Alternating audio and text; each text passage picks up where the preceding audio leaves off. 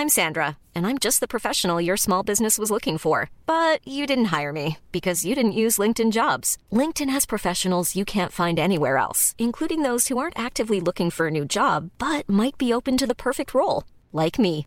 In a given month, over 70% of LinkedIn users don't visit other leading job sites. So if you're not looking on LinkedIn, you'll miss out on great candidates like Sandra. Start hiring professionals like a professional. Post your free job on linkedin.com/people today.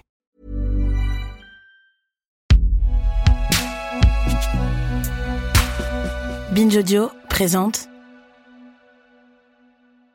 Attention, cet épisode comporte des propos et des descriptions qui peuvent être choquants.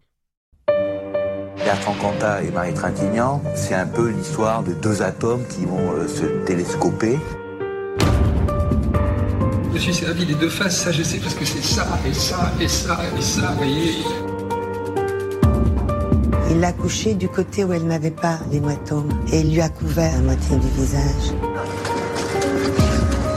L'autopsie du corps de Marie Trintignant montre une série de coups qui ne peuvent pas avoir été portés en une seule fois dans un seul mouvement de colère ou d'égarement. Quand on aime quelqu'un, on ne le tue pas. Je pense que ce ne sont pas des crimes d'amour, ce sont des crimes de possession. Quand ça, c'est pas un monstre, c'est un homme ordinaire qui se conduit de manière monstrueuse.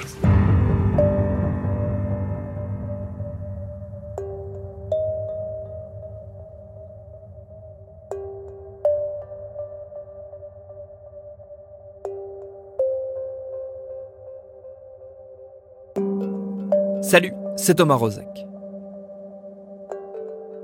Est-ce que vous vous souvenez de l'été 2003 Les plus jeunes d'entre vous n'en ont sans doute qu'un souvenir un peu vague, mais pour celles et ceux qui, comme moi, étaient adolescents à l'époque, cet été-là, on s'en souvient toutes et tous. En 2003, moi j'avais 17 ans, je sortais tout juste du lycée, je jouais dans un groupe de rock et j'avais une obsession, le groupe bordelais Noir Désir. C'était ma passion. Je les avais vus deux fois sur scène, je connaissais tous leurs disques par cœur et je savais jouer à peu près tous leurs morceaux à la guitare. Mon idole surtout, c'était évidemment Bertrand Cantat, leur chanteur. Une bête de scène avec des textes qui touchaient direct dans mes tripes de terminal L vaguement branchées poésie et des engagements tous plus nobles les uns que les autres. Alors à la toute fin juillet 2003, j'ai d'abord refusé de croire que ce type que j'admirais tant, que je voyais comme un modèle, un grand frère, que ce type donc avait été capable de tabasser à mort sa compagne Marie Trintignant. C'est pourtant ce qu'il a fait. Ce féminicide, qu'on n'appelait évidemment pas comme ça à l'époque, il aurait pu être l'amorce d'une prise de conscience du problème sociétal des violences faites aux femmes. Ça aurait pu être l'affaire Weinstein de ces violences, mais ça n'a pas été le cas. En tout cas pas sur le moment. Alors 20 ans plus tard, j'ai eu envie de voir comment l'affaire sur le coup fut racontée, ce qu'il reste de ces récits et ce qu'ils ont produit sur toute une génération maintenant bien plus aguerrie à la compréhension des mécaniques mortifères de la violence au sein des couples. Ils sont 8, 6 femmes et 2 hommes à avoir accepté de répondre à mes questions. Parce que ce qu'il faut bien voir, c'est le nombre de portes qui se sont subitement refermées quand a germé l'idée de cette série. J'ai essuyé pas mal de refus de consoeurs et de confrères peu désireux de revisiter leur production de l'époque. Certains m'ont dit oui avant de ne plus jamais me répondre au téléphone. Certains m'ont bloqué un peu partout. Comme quoi le meurtre de Marie Trintignant et son traitement journalistique restent un sujet douloureux pour les rédactions. Ça ne le rend à mon sens que plus intéressant. C'est Elisa Grenet qui réalise cette série dont voici tout de suite le premier épisode.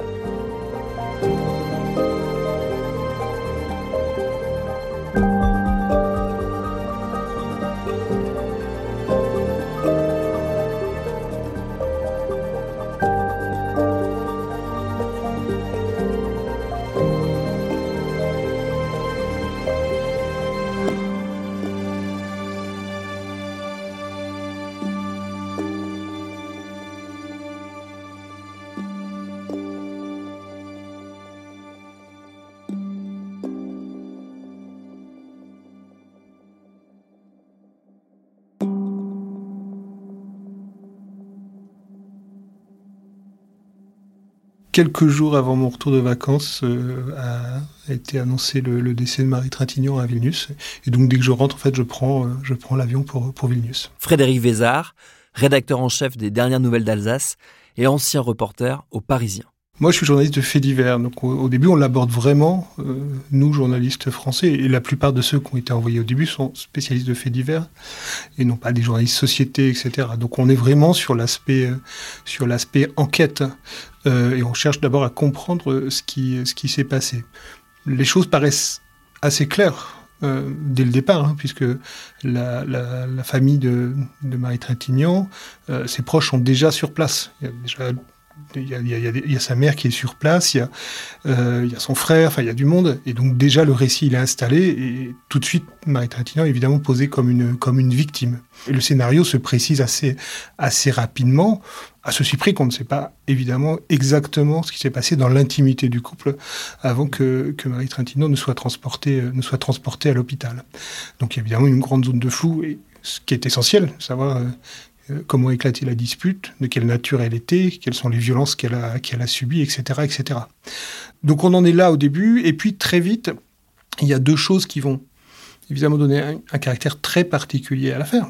La première, c'est évidemment la médiatisation et la notoriété des deux protagonistes, de, la victime et de celui qui a porté les coups.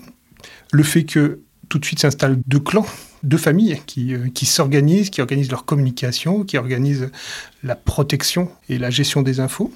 Et le fait que la justice lituanienne, très vite, va, va quand même s'emparer de ce dossier pour en faire une sorte d'exemple. À l'époque, on a juste d'instruction française, Nathalie Turquet, était saisi, qui a fait son enquête. C'était à l'époque où il y avait une un peu concurrence entre les justices françaises et lituaniennes pour savoir où, où, serait-il jugé, à Paris ou à Vilnius. Hmm. Finalement, ça a tranché, ce sera à Vilnius. Renaud Lecadre, journaliste à Libération. Et je suis donc retourné une seconde fois lors du procès en tant que tel, hmm. où il y a une meute de journalistes et surtout de photographes euh, hmm. hallucinante. Hein. Tout le monde savait qu'il finait, euh, Bertrand Cantat finir en prison. Mais c'est plutôt les circonstances qui nous intéressaient, raconter des histoires. C'est vrai qu'il y a un petit côté euh, voyeur, euh, que, je ne dis pas hein, pour, moi-même. Donc ça va, euh, c'est les à côté, c'est les pourquoi, les circonstances. c'est est-ce qu'ils sont engueulés? Pourquoi ils se sont engueulés? C'est l'histoire de jalousie, de rivalité entre le monde de la musique et le monde du cinéma, qui sont deux univers très parallèles. C'est plus ça. Je, pense que le, le bêta français est plutôt intéressé par les à côté.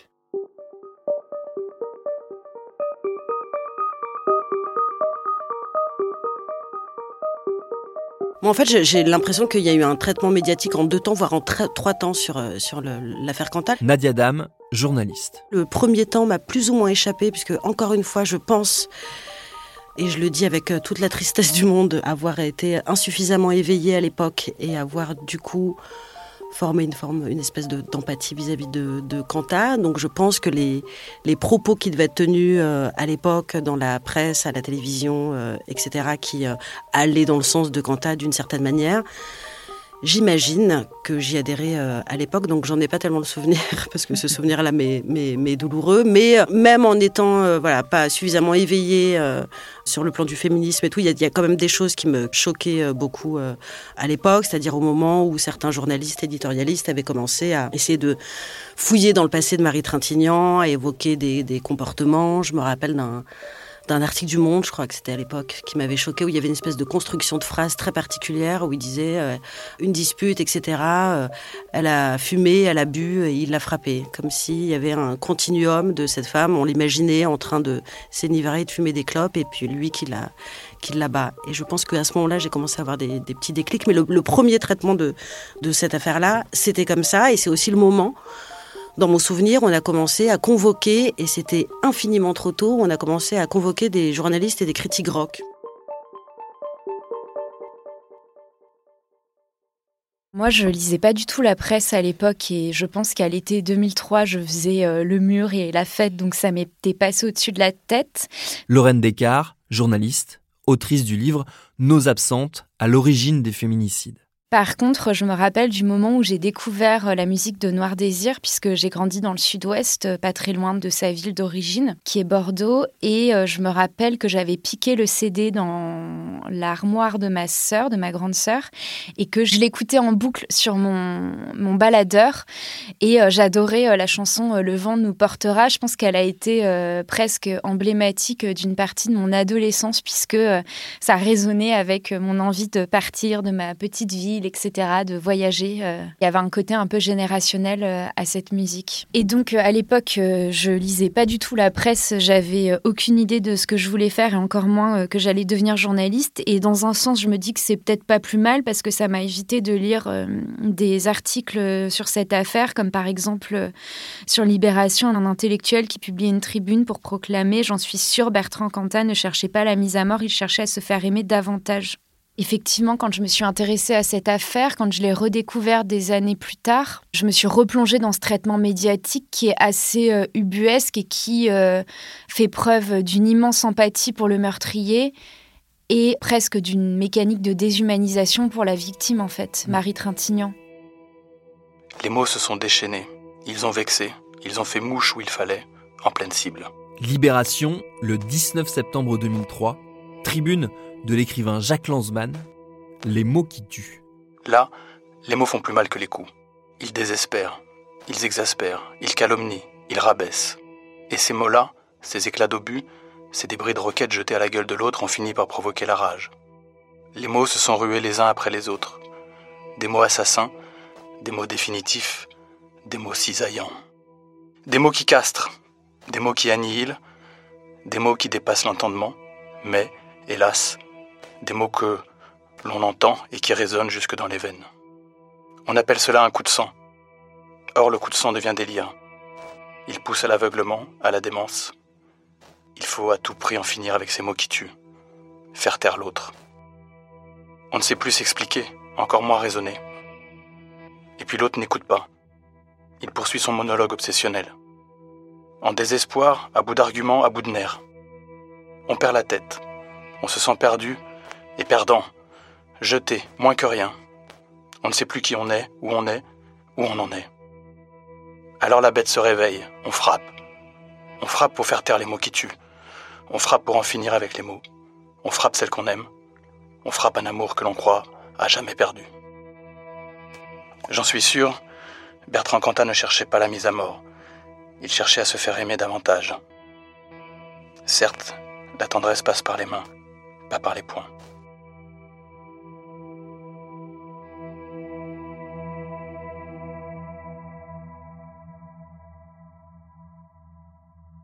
On s'est vraiment dit c'est l'accident. Ouais, on a vraiment adhéré à cette histoire de l'accident et de la, de la dispute qui a mal tourné. Rose Lamy, autrice, spécialiste de l'analyse du discours sexiste dans les médias. J'avais fait un sondage une fois, donc ça a aucune valeur scientifique, hein, c'est vraiment, je te donne ça, j'ai fait ça en story.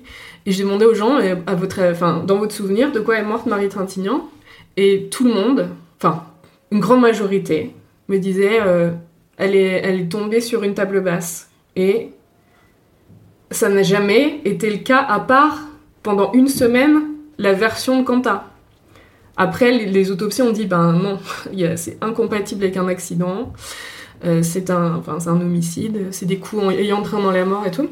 Ça a été jugé comme tel, mais dans la représentation, ben, les gens étaient restés sur l'accident parce que euh, à l'époque, on croyait que tout ça c'était accidentel. En 2016, euh, je travaille sur un livre qui s'appelle Les sept péchés capitaux du rock, où euh, je recense plein d'histoires dans le milieu du rock, euh, d'excès, classés par péché. Anne-Sophie Anne, journaliste au Point, autrice du livre Désir noir. Et donc, dans, dans, le chapitre colère, une des affaires les plus emblématiques pour moi de, colère, donc c'est l'affaire Quanta, qui à ce moment-là, pour moi, est voilà une histoire, un drame très triste, mais donc à nouveau un accident pas meurtre.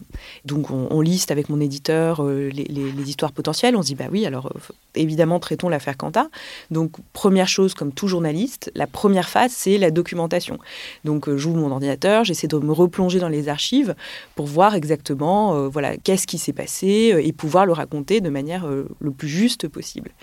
Et là, tout de suite, bah, je suis stupéfaite parce qu'en réalité la version donc des faits que qui a quelque part traversé les âges et que moi j'avais en tête, et donc étaient fausses. Et en lisant même des, rapports, tout simplement, du, procès à Vilnius, on parle déjà de, 19 coups. Donc alors là, il ne s'agit plus du tout d'une chute suite à un, coup unique, mais plutôt d'un acte d'une violence extrême. Moi, je connaissais pas Marie Trintignant à l'époque. Par contre, euh, j'étais fan de Noir Désir et je venais d'ailleurs de les voir en concert au Zénith d'Orléans. Donc, euh, vraiment, j'ai pensé, euh, ma première pensée, j'ai un peu honte, c'était que ma sœur m'avait offert ses places pour aller les voir au Zénith d'Orléans et qu'elle, elle aurait sûrement plus l'occasion d'aller les voir. Donc, j'ai pensé à, l'artiste et à sa carrière.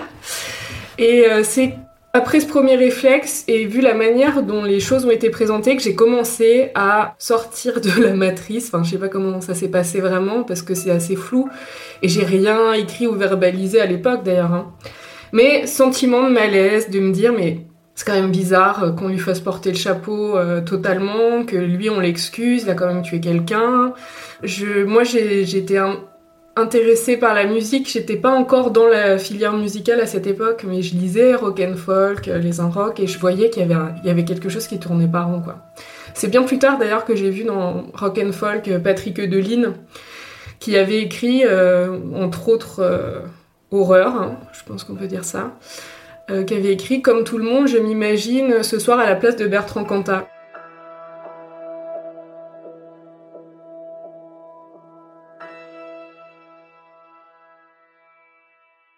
Aujourd'hui, il n'y a plus rien. Rock and Folk, numéro d'octobre 2003, rubrique La vie en rock, article de Patrick Eudeline, La balade de Marie et Bertrand. Rien que cette cage dans cette improbable Vilnius, une ville ayant soudain surgi de la carte pour la circonstance des anxiolytiques prescrits par les médecins. Ils ne savent faire que ça, et cette réalité est terrible. Il est foutu, son groupe est foutu, il a tué la femme de sa vie et il n'y a pas de retour en arrière possible, ni échappatoire. Seulement toutes ces années à occuper encore. Bientôt un jour, bien sûr, il se relèvera. On se relève toujours, et il pensera sans doute à écrire. Que faire d'autre? Il rêvera devant l'image de ces grands poètes dont il s'est toujours réclamé. Oui, il aura payé le prix. Tout ce qu'il pourra laisser désormais aura un poids nouveau, une légitimité terrible, celle du sang, du Styx franchi. Et il aura raison de penser ainsi. Et à vrai dire, guère le choix. C'est qu'un jour, dans cinq ans, sans doute à peu près, il sera dehors. Et il lui faudra recommencer à vivre. J'aurais préféré y rester plutôt que Marie. Oui, bien sûr. Mais il lui faudra bel et bien vivre avec le poids du geste, de son succès passé, le regard nouveau des gens. C'est à cela que je pense avant tout. Alors que les médias, Gisèle Halimi en tête, font l'amalgame facile avec les femmes battues, quelque chose hurle de partout que cette histoire-là en raconte une autre. Je ne connaissais pas Quanta, mais comme tout le monde ou presque, je m'imagine à sa place ce soir-là. Je ressasse toutes les violences, les cris, les scènes, les jalousies, tout ce que j'ai vécu moi aussi et qui aurait pu mal tourner. Si Quanta est un symbole, c'est pour cela. Ce soir-là, l'indicible fut consommé. L'indicible des rapports de couple, de l'amour, du quiproquo de la passion.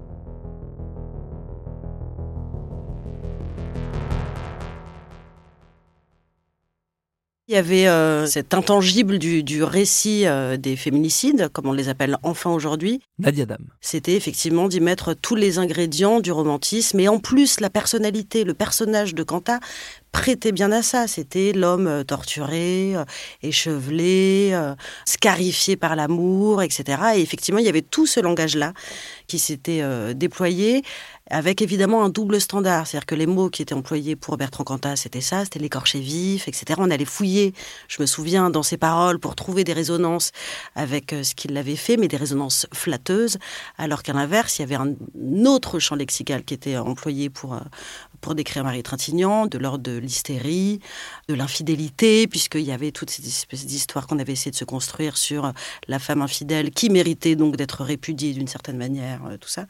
Et cette romantisation elle a atteint son paroxysme avec ce, personnage-là parce que tous les ingrédients étaient là. Et le fait qu'on convoque évidemment des journalistes rock, des journalistes pop culture, je me rappelle qu'on en parlait énormément dans la presse mode à ce moment-là. C'était à la limite si on ne décrivait pas le look, l'apparence de Cantal, les, les manches relevées sur les biceps, etc.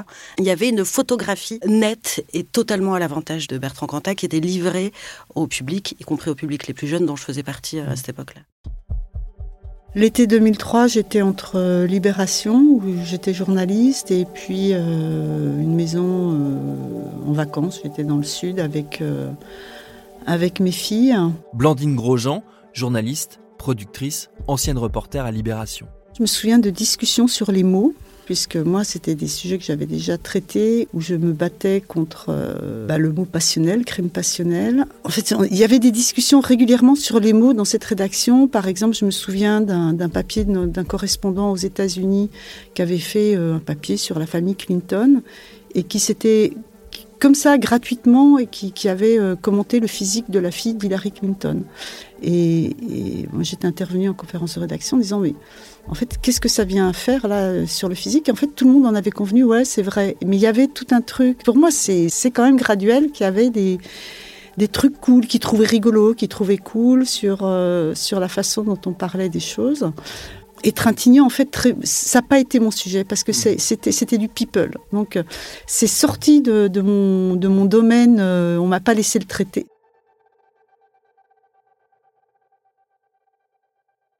À l'époque, on était bien avant MeToo. Hein. Renaud le cadre. La problématique des violences euh, faites aux femmes, violences euh, intraconjugales, était un peu minorée. Hmm. Là, qu'on, nous, avec cette affaire-là, c'était. Ah, de mémoire, c'est la première fois qu'on a une vraie histoire de violence conjugale euh, ultra médiatisée. Hmm. Mais dans mon souvenir, à l'époque, la violence faite aux femmes n'était pas au cœur du sujet. Hmm. C'est vrai qu'on était plus dans la question du crime passionnel, pourquoi il a tué, pourquoi l'engueulade on se posait pas dans la, question intrinsèque hmm. d'un homme qui bat une femme. C'était hmm. c'était pas vraiment le sujet. Même si à l'époque, Nadine Trintignant essaie de évoluer le sujet, en, essayant de voir en Bertrand Cantat un multirécidiviste de la chose, s'il n'a pas été prouvé. Grâce à son ex-compagne, Christiane Radi, qui était d'un mutisme total et d'une solidarité sans faille. Il était beaucoup question d'amour. Hmm. D'amour fou, d'amour passionnel. Ah, ça, ça, n'excuse pas euh, le meurtre. Hein. Euh, ça l'explique et du, fait, alors peut-être qu'on a eu tort de trop accepter les explications sur, la passion. Mais il faut bien expliquer une, telle atrocité. Donc c'est pas c'est, pas par euh, refus d'aborder frontalement la question des violences euh, entre hommes et femmes. C'est juste qu'on est là, euh, choisir, on est là pour expliquer, pas pour juger.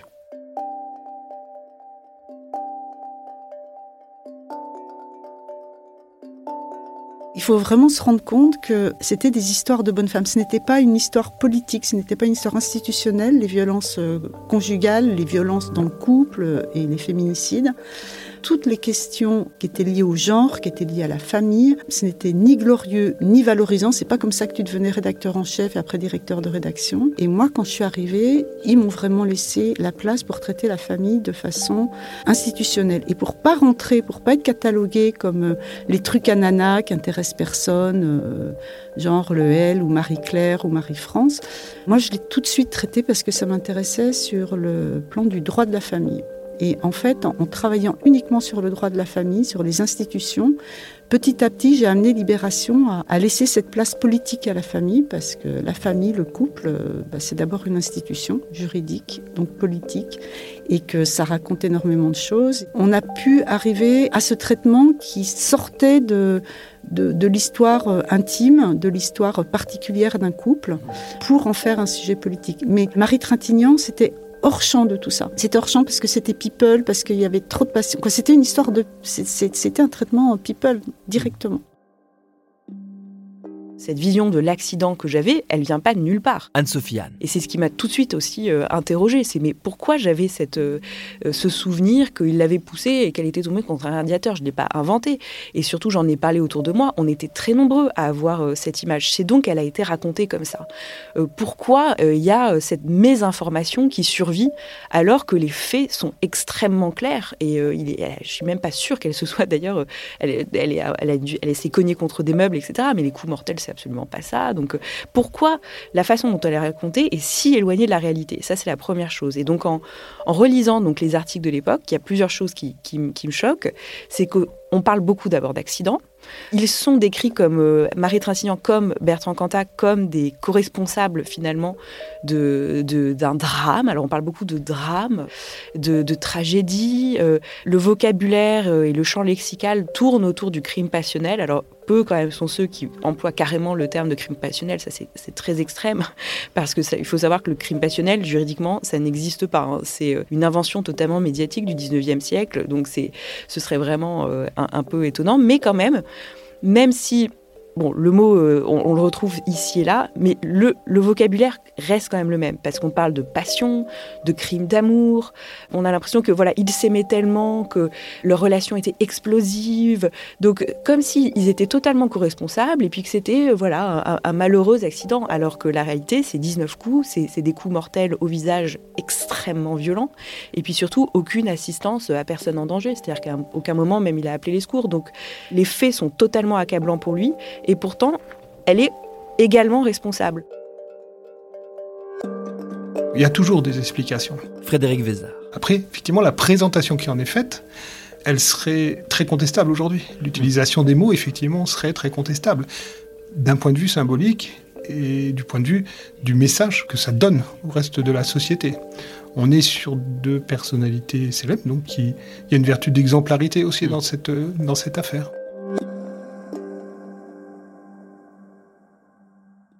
on est entre deux périodes, c'est-à-dire que, je vous souvenir, vous êtes un peu jeune, mais dans les années 70, les frasques des stars du rock, il y avait des orgies, euh, des femmes qui étaient retrouvées mortes dans des piscines toutes ces choses-là étaient, entre guillemets, mises sur euh, une espèce de folklore euh, finalement sympathique presque. voilà. Aujourd'hui, c'est impensable. Mm. Et, cette affaire, elle vient un petit peu, évidemment, à la fin de cette époque. Si un couple de Français s'était disputé et que la femme était morte à Vilnius, mm, ça aurait fait dix lignes dans les journaux et un petit papier peut-être dans la, dans la presse quotidienne euh, de la région d'origine de la victime. Et puis voilà, c'était terminé. Mm. C'était pas à l'époque, c'était ces affaires-là étaient finalement relativement, entre guillemets, banalisées. Hmm. Et très vite, le fait que ces personnes, les deux, les deux protagonistes soient célèbres, qu'il y ait des soutiens qui s'organisent d'un côté et de l'autre avec beaucoup de moyens, hein. tout le milieu parisien du cinéma côté, côté Trintignant, et tout le monde de la musique euh, rock un peu plus provincial côté côté Quentin pour pour simplifier mais c'est un peu ça qui s'est passé. Avec à chaque fois côté Quentin le soutien d'Universal quand même qui qui paye un avocat enfin qui paye la défense qui va organiser aussi des choses hein, autour de autour de Quentin. Des communicants qui se mettent en marche enfin bon voilà. Il y, a tout un dispositif qui fait que ça va devenir une, bataille front contre front pendant toute la durée de l'affaire. il y a deux phases, évidemment. Il y a toute la phase d'attente, puisque Marie Trintignant ne meurt pas tout de suite. Et puis après, il y a la deuxième phase, une fois que Marie Trintignant est décédée, où là, on va vraiment être sur une, une bataille d'opinion, enfin vraiment entre ceux qui considèrent que Bertrand Cantat est, est, un assassin, voilà, un tueur de femmes, violent depuis toujours, et puis ceux qui vont continuer à le défendre et qui vont expliquer qu'il a été emporté par des circonstances, que c'est euh, entre guillemets, hein, je utilise vraiment des guillemets, un, malheureux accident, mais et que il n'a pas voulu ça. Mmh, mmh. Et la bataille va être assez violente jusqu'au procès et, jusqu'à ce que les Lituaniens se décident et, font clairement savoir que Quentin sera jugé dans leur pays. Voilà. Parce que à partir de ce moment-là, je pense que les avocats des deux ont compris que de toute façon, ils n'auraient pas la main sur ce qui se passerait par la suite.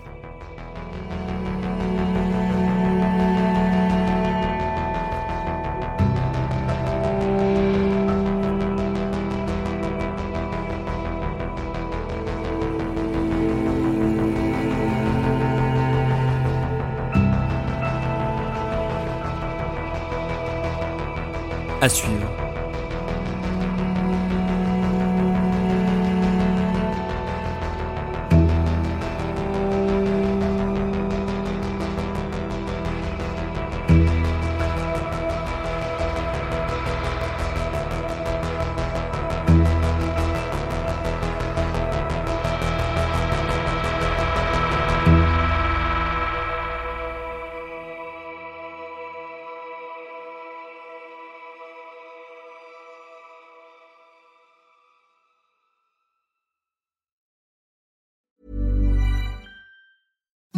Imagine the softest sheets you've ever felt. Now imagine them getting even softer over time. That's what you'll feel with Bowl and Branch's organic cotton sheets. In a recent customer survey, 96% replied that Bowl and Branch sheets get softer with every wash. Start getting your best night's sleep in these sheets that get softer and softer for years to come. Try their sheets with a 30-night guarantee. Plus, get 15% off your first order at bowlandbranch.com. Code BUTTERY. Exclusions apply. See site for details.